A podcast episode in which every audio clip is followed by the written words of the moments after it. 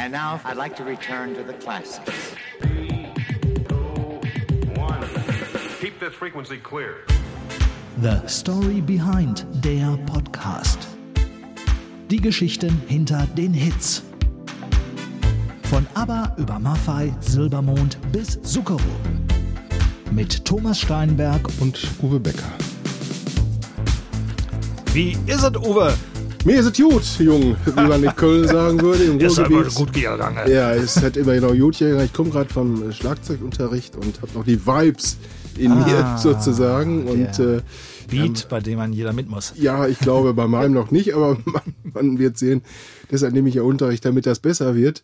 An der Stelle würde ich übrigens gerne diejenigen vielleicht kurz begrüßen, die vielleicht zum zweiten Mal schon dabei sind, die uns äh, schon durch die ABBA-Geschichte begleitet haben und äh, natürlich auch diejenigen, die jetzt zum ersten Mal gestreamt haben und vielleicht auch deswegen, weil ihnen der Mensch, über den wir heute sprechen, besonders am Herzen liegt, äh, so wie er uns, glaube ich, auch uns beiden am Herzen liegt, weil es einfach ein unglaublich witziger, interessanter und ja auch unberechenbarer Gesprächspartner Das ist. ist wohl ähm, wahr, das ist wohl wahr. Aber es macht immer viel Spaß mit. ja, erstmal mit mir noch, mit Thomas. Also mit dir macht's, ja, mit dir macht sowieso Spaß. Das, ja, das, ist das, so. habe ich doch wohl jetzt Äh, gehofft. ja, Nein, natürlich. aber ich wollte auch noch sagen, also für all diejenigen, die unseren ersten Podcast gehört haben, aber uns hat's wahnsinnigen Spaß gemacht. Wir konnten es kaum erwarten, bis wir den zweiten jetzt starten konnten. Und du hast gerade schon gesagt, das geht da um einen Menschen und das sagt er über sich selbst. Ich bin nur so eine Art Sensor, also eine Antenne, ja, für die frohen Botschaften aus dem Weltall.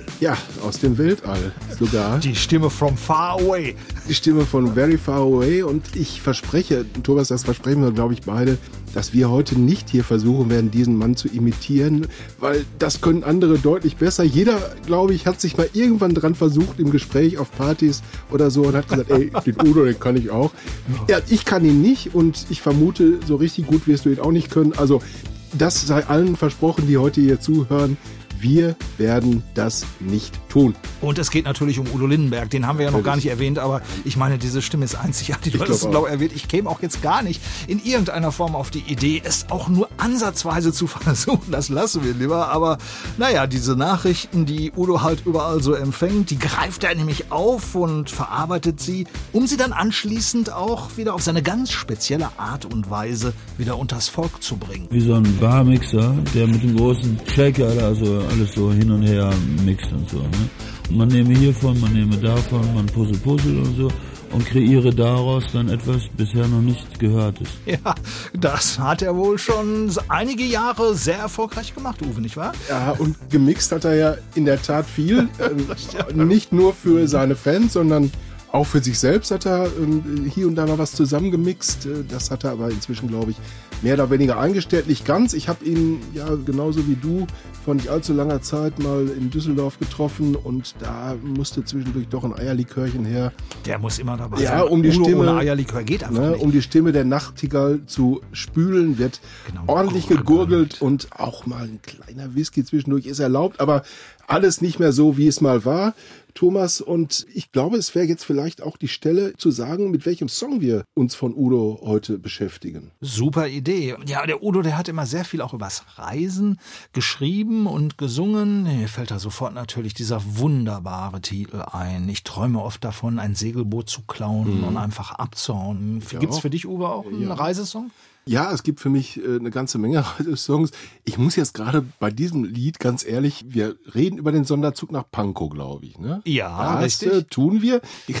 Wenn Udo heute mit dem Sonderzug nach Pankow fahren würde, würde er wahrscheinlich gar nicht ankommen äh, bei der Performance, die die Deutsche Bahn heute bietet. Damals war das noch ein bisschen anders und wo wir gerade bei damals sind, dieser Song Sonderzug nach Pankow, der hat, glaube ich, tatsächlich, was die Wiedervereinigung angeht, und da haben ja eine ganze Menge Leute Anspruch drauf erhoben, da mitgemischt zu haben.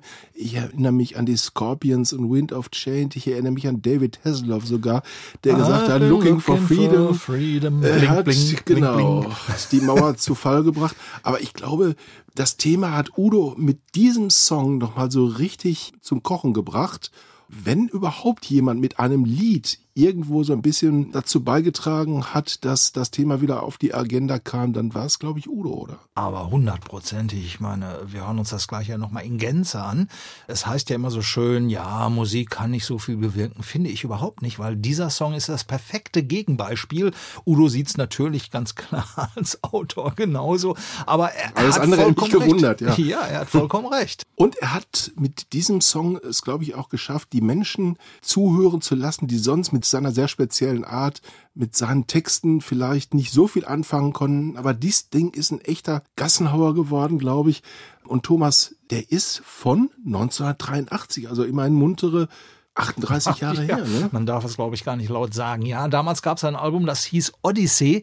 Und auf diesem besagten Album ist der Sonderzug nach Pankow. Und ja, das war ein, wie du gerade so schön gesagt hast, Gassenhauer in der gesamten bunten Republik. Und zwar nicht nur in der westbunten Republik, sondern auch in der, ja nicht ganz so bunten zumindest, in der östlichen Richtung gedacht. Und entstand ist er ja, weil Udo sich geärgert hat. Und wenn Udo sich ärgert, dann lässt das raus.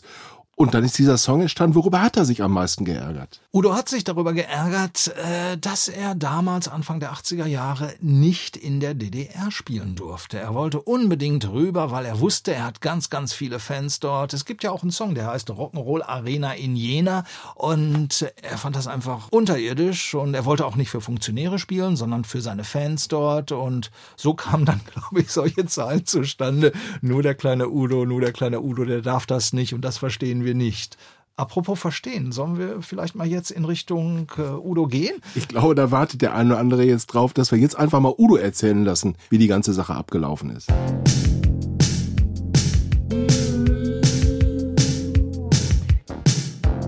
Ja, das wollen die Leute immer wieder hören. Dass man mit Songs doch gut was bewirken kann. Denn das heißt ja immer, Lieder können ja nichts bewirken ja, in der Weltpolitik. Und ich finde aber, ja, Lieder können was bewirken. Und dieser Song hat ja auch gezeigt, die Demontage von diesem Owe-Indianer da, Honecker, ja, von diesem Verbrecher, Ganove, Schießbefehl und und und, ja, ne, Leute unterdrücken, in den Knast inhaftieren und jede Menge Stress gemacht für die Leute in der damaligen DDR und so. Die Situation Anfang der 80er Jahre ist ihm so präsent, als sei sie gestern gewesen. An diesem sonnigen Frühlingstag ist er ohnehin gerade auf Nostalgietrip. Udo Lindenberg sitzt im Salon der Düsseldorfer Nobelherberge, in der er einst als Page in den 60er Jahren gelernt hatte. Einmal in Fahrt gekommen, ist der gebürtige Gronauer kaum zu stoppen, vor allem weil es um einen sehr dynamischen Song mit viel Drive geht.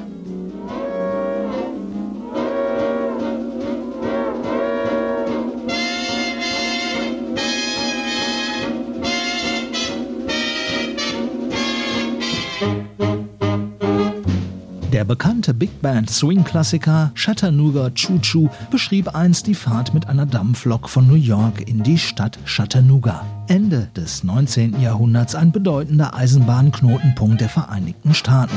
Pardon me, boy, is that the Chattanooga Choo-Choo? Yes, yes, track 29. Aufgenommen von der Glenn Miller Big Band verkaufte sich dieser Song 1941 mehr als eine Million Mal und wurde als erster Titel der Musikgeschichte mit einer goldenen Schallplatte ausgezeichnet. Im Lied kam ebenso die diskriminierende Haltung gegenüber dem dunkelhäutigen Schaffner zur Sprache, der hier, wie alle Farbigen damals, von Weißen abfällig als Boy bezeichnet wurde.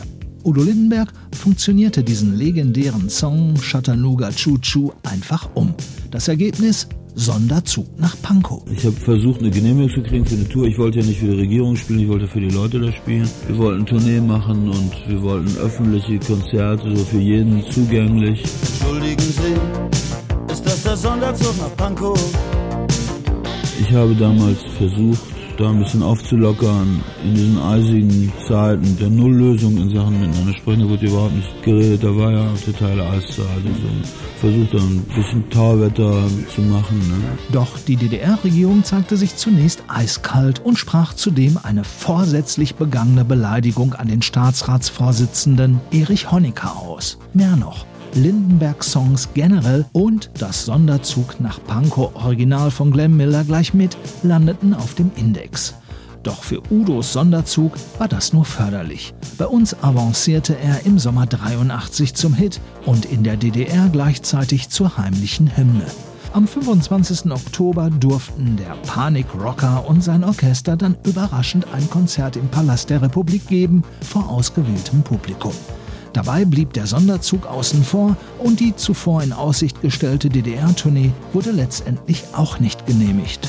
Ich hab ein Fläschchen Cognac mit und das schmeckt sehr lecker. Das schlürfe ich dann ganz locker mit dem Erich Honecker. Und ich sag, ey Honey, ich sing für wenig Money im Republikpalast, wenn ihr mich lasst. Udo Lindenberg ließ nicht locker. Drei Jahre später schickte er Erich Honecker die berühmte Lederjacke und erhielt als Gegenleistung von ihm eine Schalmei. Persönlich trafen sie sich beide im September 87 dann in Wuppertal in Nordrhein-Westfalen. Honecker, ich habe den auch nie kennengelernt. Einmal ein paar Sekunden habe ich den gesehen. Ja, für, für mich war diese spaßbetonte Kontroverse richtig. Mit seiner spaßbetonten Kontroverse, wie er sagt, machte sich Udo Lindenberg damals hierzulande nicht nur Freunde. Warum lässt du mich nicht singen im Arbeiter- und Bauernstaat? Ist das der Sonderzug nach Pankow? Ist das der Sonderzug nach Pankow? Ja, klar, dann gibt's mal Zerrbilder, dann war da was im Spiegel, ich sah einen Wendehals.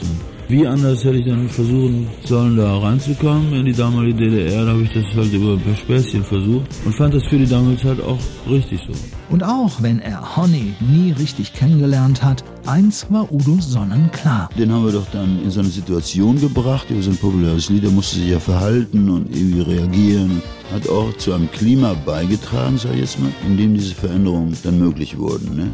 Gorbatschow und Leipziger Bewegung, aber eben auch Songs machen auch ein Klima und bestimmen auch Entwicklungen mit. Udo Lindenbergs Sonderzug nach Pankow, ein leuchtendes Beispiel. Ja, da hat er was Wahres gesagt, oder? Und vor allen Dingen auch gesungen. Und vor allen Dingen, was mir auch auffällt, wenn Udo sagt, ich mache mein Ding, dann macht er auch sein Ding. Und wie er sein Ding macht, das kann man vielleicht auch mal auf unserer Homepage sich angucken, denn es gibt ein kleines Video, das ich mal fertigen durfte bei einer äh, Pressekonferenz mit ihm und einem Düsseldorfer Jugendorchester, wo er diesen Song Ich mach mein Ding a cappella gesungen hat. Mhm unterstützt von diesen äh, Jungs und Mädchen, die Kids halt on Stage äh, heißen Kids on Stage, du weißt es sogar. Und diese Kids on Stage haben eben mit ihm da zusammen performt und wie das aussieht, das kann man sich auf unserer Homepage angucken. Das gibt auch einen ganz guten Eindruck davon, wie das ist, wenn Udo vor den Medien agiert. Das ist nämlich immer was ganz, ganz Besonderes. Du weißt es, Thomas. Ich war dabei, Ähm, in der Tat. Und ähm, Sehenswert. Absolut, absolut. Und ich glaube, dass es auch ähm, manchmal so die Vorstellung gibt, dass man da so sitzt bei einem Interview und mit Udo ein Tässchen Kaffee trinkt und dann Oder erzählt man sich Eierlikörchen. ein. Oder ein Eierlikörchen, Whisky eher nicht, weil die äh, Sachen finden ja meistens dann doch tagsüber statt. Aber so ist es eben nicht immer mit dem Tässchen Kaffee, mit dem Udo gegenüber. Und ich habe da so ein bisschen in meiner digitalen Krabbelkiste gewühlt und habe mal was gefunden, was auch verdeutlicht, dass es eben auch für Journalisten manchmal nicht so ganz einfach ist, ein Interview zu führen. Denn manchmal muss man es auch per Telefon tun und manchmal muss man es auch per Handy tun. Und wenn man dann Udo hat, der ja auch nicht immer so wahnsinnig deutlich spricht, wenn man ihn am Timmendorfer Strand hat, wenn man dazu noch eine Portion Wind hat, dann kommt das dabei raus, was wir uns jetzt mal ganz kurz anhören und daraus hinterher ein Originalinterview zu fertigen, das ist wirklich nicht so leicht. Ich spoiler jetzt diese ganze Geschichte mal ein bisschen und sage, es geht in den O-Ton, den wir uns jetzt anhören, es geht um Udo, David Bowie, es geht um Ziggy Stardust und seine Rolle als Musiker. Und jetzt sage ich einfach mal Vorhang auf für Udo. so mit Stardust und so, ne? dass eben sowas auch alles geht, was die Figuren aussehen und da reinwachsen und sowas. So einen Entwurf machen von dir, so ein Bild von dir selber machen in einem Jahr Richtung so und so. Habe ich dann ja auch gemacht, ich war ja lange Trommler und dann habe ich gesagt, jetzt werde ich Rockstar. Mir so ein Bild gemacht von dem Rockstar und bin da immer mehr reingewachsen und da war das so manchmal noch ein bisschen so eine Rolle, die ich gespielt habe mit vielen Figuren drumherum und so. Immer den Dirigenten gespielt und einen Rennfahrer gespielt. Jetzt aber ist das alles ein Ding. Ja, es ist, glaube ich, sein Ding gewesen. Fällt mir spontan zu ein. An der Ostseeküste. Ja, das war an der Ostseeküste.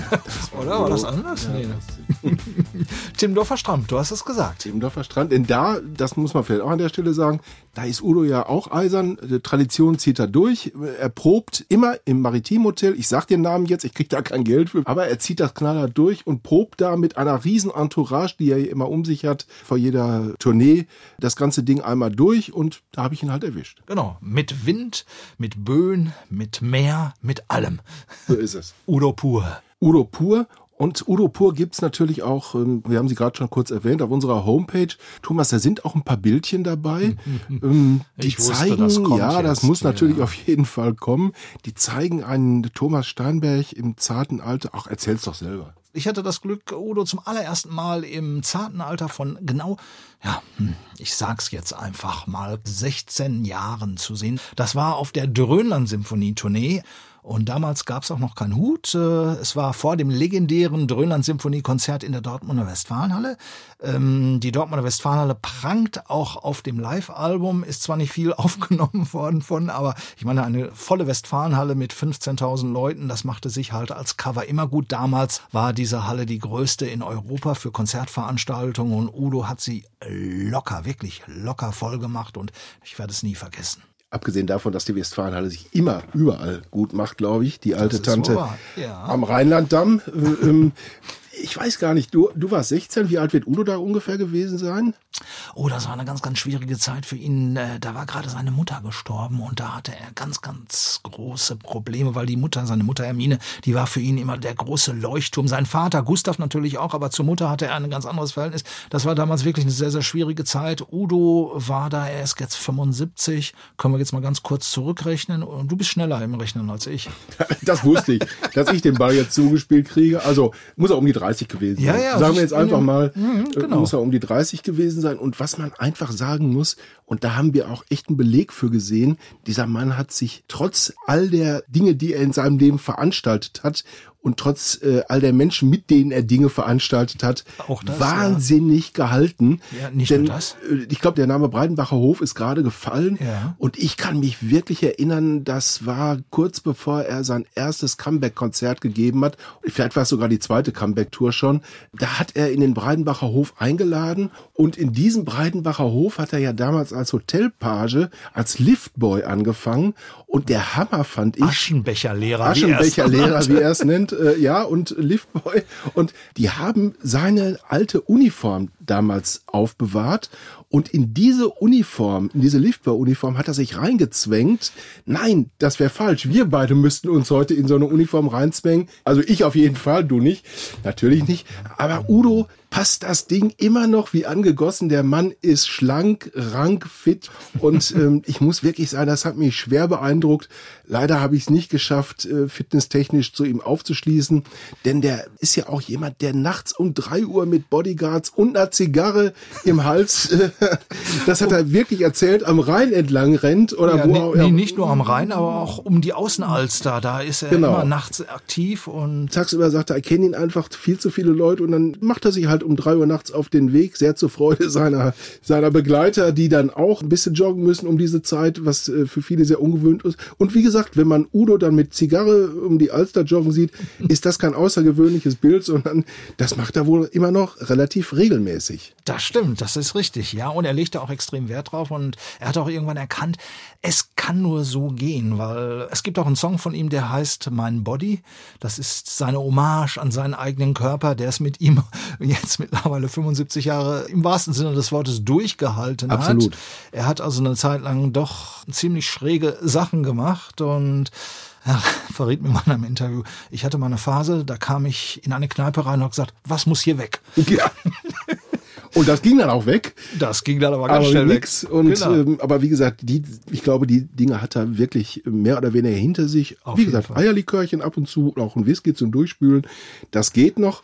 Aber Udo kennt ja auch ganz andere Zeiten. Es gab ja mal so die Phase ab Ende der 80er, 90er, 2000er. Da ging es ihm gar nicht so gut, weil ja, er hatte andere Produzenten. Er war zwar immer sehr, sehr agil, aber die Außenwelt wollte von Udo nicht so viel wissen. Du, das ist ja ein Dampfer, der ist unterwegs auf dem Lindischen Ozean. Da gibt es Flut und da gibt es auch Ebbe und so. Und da gibt es auch stille Tage in Klischee und dann gibt es wieder richtig Randale und wieder irgendwie Song schnell auf die Bühne und große erfolgreiche Touren.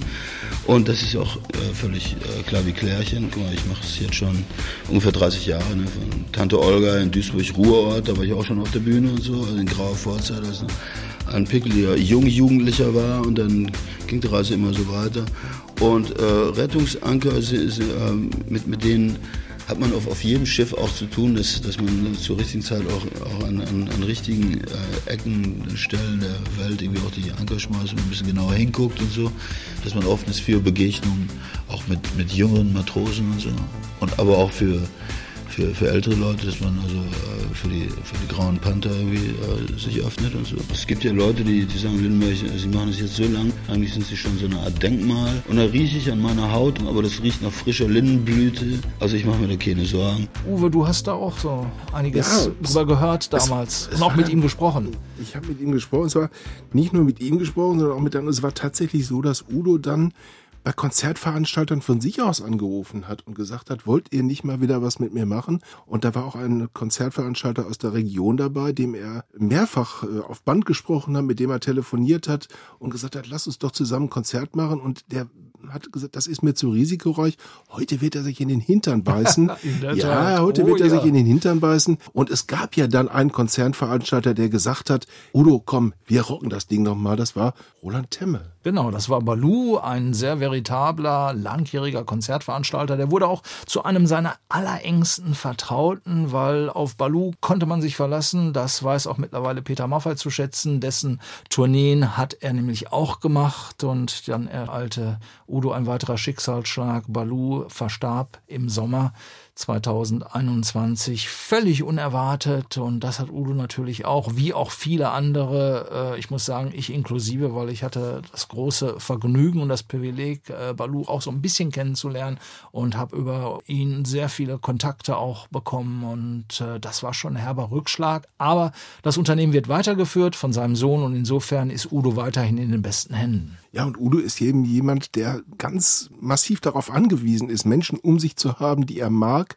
die er kennt, denen er vertrauen kann. Er kann schlecht alleine sein und deswegen äh, trifft ihn, glaube ich, solch ein Verlust noch härter als andere. Ja, aber U Udo ist natürlich auch ein cleveres Kerlchen. Der Marke Schnüffel Schnüffel. Er ist ja ein Detektiv und äh, ja, in der letzten Zeit ist er sogar, er ist nicht der Tatortkommissar geworden, aber er spielt in einem Tatort mit Maria Furtwängler mit. Da hat er auch den Titelsong zugeliefert, Kompass. Und das ist auch eine hübsche Geschichte. Von Norden bis Süden, von Ost bis nach West, hast du was dabei, das dich nie hängen lässt. Auch wenn sich das Chaos wie wild um dich dreht, dein Herz ist ein Kompass und zeigt dir den Weg. Kompass, witzig, das war mit Maria Furtwängler und sie ermittelt in einem sehr komplizierten Mordfall und wusste nicht so richtig weiter. Und ich sage, hast du, in welche Richtung willst du recherchieren? Was sagt dein Kompass? Und so, au, hab ich gesagt, Kompass, das ist das Stichwort. Der Kompass, wenn er zum Beispiel Richtung Westen zeigt, dann ist da die Reeperbahn, St. Pauli und so. Da könnte sie doch mal recherchieren, da habe ich ein paar Connections und so, die kann man ja mal anrufen. So, so weißt du, das ist so die Story, ich bin der kleine Geheimrat. Ich singe auch dann diesen Song Kompass, weißt da oben an der Weltkugel mit Drohnen und so, ein tierisches Bild da oben, singe ich dann für sie und dann kommt sie auch auf die heiße Spur da, du, ne? Ist der Kompass-Song entstanden, ja. Ja, kann man sich das so richtig vorstellen. Udo gerät irgendwie in diesen Tatort ja auch unter Verdacht. Das wundert mich ehrlich gesagt nicht. Denn so wie er daherkommt, äh, kann es natürlich schon mal sein, dass man äh, mit dem Outfit unter Verdacht gerät. Ich habe den Tatort nicht gesehen, bin ich ganz ehrlich. Ich bin kein großer Tatort-Fan, aber ich verspreche dir eins, Thomas. Sobald Udo den Tatort-Kommissar gibt, bin ich wieder dabei. Darauf können wir uns einigen. Und Udo hat in diesem Jahr 2022 ja auch noch eine ganze Menge vor. Vor allen Dingen möchte er endlich mal wieder in Richtung alte Heimat. Ja, das möchte ich wirklich gern. Also, ich habe auch total Bock, da mal wieder hinzukommen. In Corona, die haben ja dieses schöne Rock-Pop-Museum da, weißt du, ne? Und ich habe dann wieder ein paar Freunde und so. Und ich war jetzt schon zwei Jahre nicht mehr da, ne? Und natürlich auch Tante Olga in Duisburg ist natürlich auch Pflicht. Gibt's zwar wahrscheinlich nicht mehr so den Laden, aber du, früher bin ich da ja auch aufgewachsen, da im Ruhrgebiet und so, ne? Ja. Und nach Bocholt, da habe ich eine Nichte und dann hier und da. Und mal gucken, was in Düsseldorf mal wieder so, ne? Ja, und Köln. Mm. Tja, da wollen wir mal gucken. Warten wir und hoffen wir drauf. Absolut, da hoffen wir wirklich sehr drauf. Ich ähm, weiß, dass Udo schon wieder dicke Dinger vorhat. Also ähm, der Daniel Düsentrieb, der ihm da seine Technik, so nennt er ihn jedenfalls, der ihm da seine technischen Meisterleistungen hinlegt, dass er wieder mit irgendwas in die Halle Der geflogen Astronaut kommt. Der, der fliegt Astronaut wieder, fliegt genau. wieder. Der ist wahrscheinlich schon kräftig dabei zu tüfteln. Und da bin ich wieder bei dem, was wir zum Abschluss unseres letzten Podcasts gesagt haben, dass wir tatsächlich auf ein ja, Corona-freies 2022 mit vielen Konzerten hoffen und dann wird auf jeden Fall Udo auch wieder dabei sein. Da drücken wir ihm jedenfalls ganz feste die Daumen, denn Udo braucht äh, die Bühne, er braucht Und wir brauchen Udo. und wir brauchen Udo, definitiv. Ohne Udo geht das einfach nicht. Und äh, ich glaube, das ist ein guter Abschluss für diesen gemütlichen kleinen Podcast, wie wir ihn ja nennen. Ein kleiner Exkurs in Sachen Udo Lindenberg, eine legendäre deutsche Rockfigur und das ist nun wirklich nicht abwertend gemeint. Udo hat deutschsprachigen Rock massenkompatibel gemacht. Er hat definitiv den Deutschrock für die Masse erfunden. Ja, Uwe, das war's dann für heute. Wir sagen ganz herzlichen Dank. Äh, mir hat's wieder einen Riesenspaß gemacht. Ich bin schon gespannt, was wir als nächstes so planen werden. Ich hoffe, ihr bleibt uns auch, Sie bleiben uns gewogen und äh, Feedback immer gerne an uns und machen Jo. wir doch weiter. Machen wir weiter und sagen für heute Tschüss. Tschüss.